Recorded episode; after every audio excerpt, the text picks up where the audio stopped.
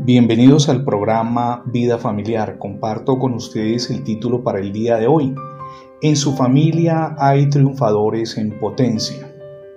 Nació para ser un fracasado y sin embargo venció. Llegó muy lejos, más que muchos a pesar de que todas las circunstancias estaban en contra. Ersnivasa Ramanujan creció en Erot, un pueblo remoto de la India. Su padre era un oficial Braham de un juzgado, pero todos compartían la pobreza. Su curiosidad le llevó a descubrir nuevos mundos en el área del conocimiento, de la naturaleza, de las ciencias, aún del deporte. Fue autodidacta. Experimentó con los números y compartió unos cuantos teoremas con el matemático londinense Gottfried Harold Hardy.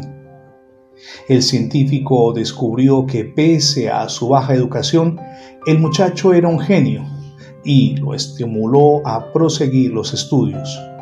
Corría el año de 1913 cuando el joven llegó muy lejos. Su periodo de mayor creatividad fue en el último año de su vida murió muy joven, tenía apenas 32 años. Sin embargo, dejó un enorme legado para las ciencias exactas.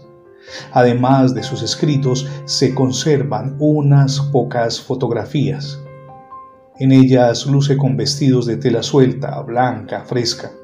Sus ojos grandes y brillantes acompasan con su baja estatura y la fragilidad de su cuerpo, que evoca a un niño perdido en un inmenso jardín o también en una inmensa playa.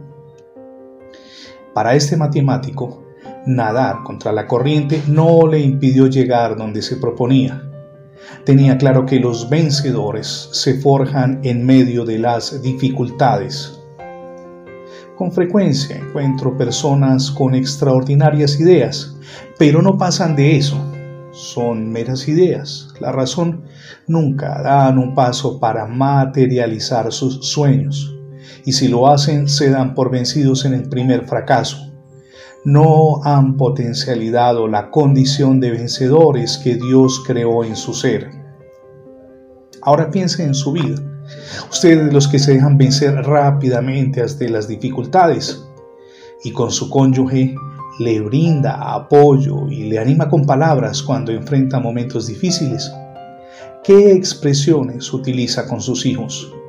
¿Les ha enseñado acaso que Dios los llamó para ser vencedores y a sobreponerse a cualquier circunstancia adversa? Es tiempo de que haga una evaluación sincera, honesta, cuidadosa y se decida a imprimir cambios en su vida personal y familiar.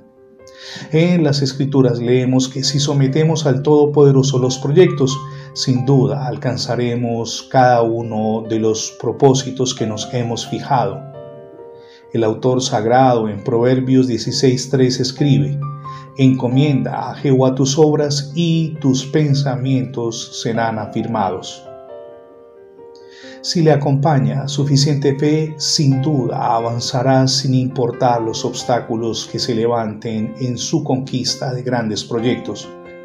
Nada podrá detenerle, es hora de comenzar.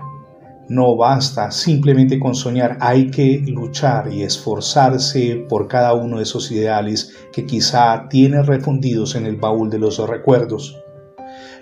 Con ayuda de Dios podemos lograrlo transmita esa misma fe y optimismo a su familia. Es el primer círculo en el que usted y yo ejercemos influencia. Transfiera esperanza y confianza en Dios, no solamente a su cónyuge, sino también a sus hijos. Hoy es el día para sembrar semillas de esperanza y de fe en cada uno de los componentes de nuestra familia.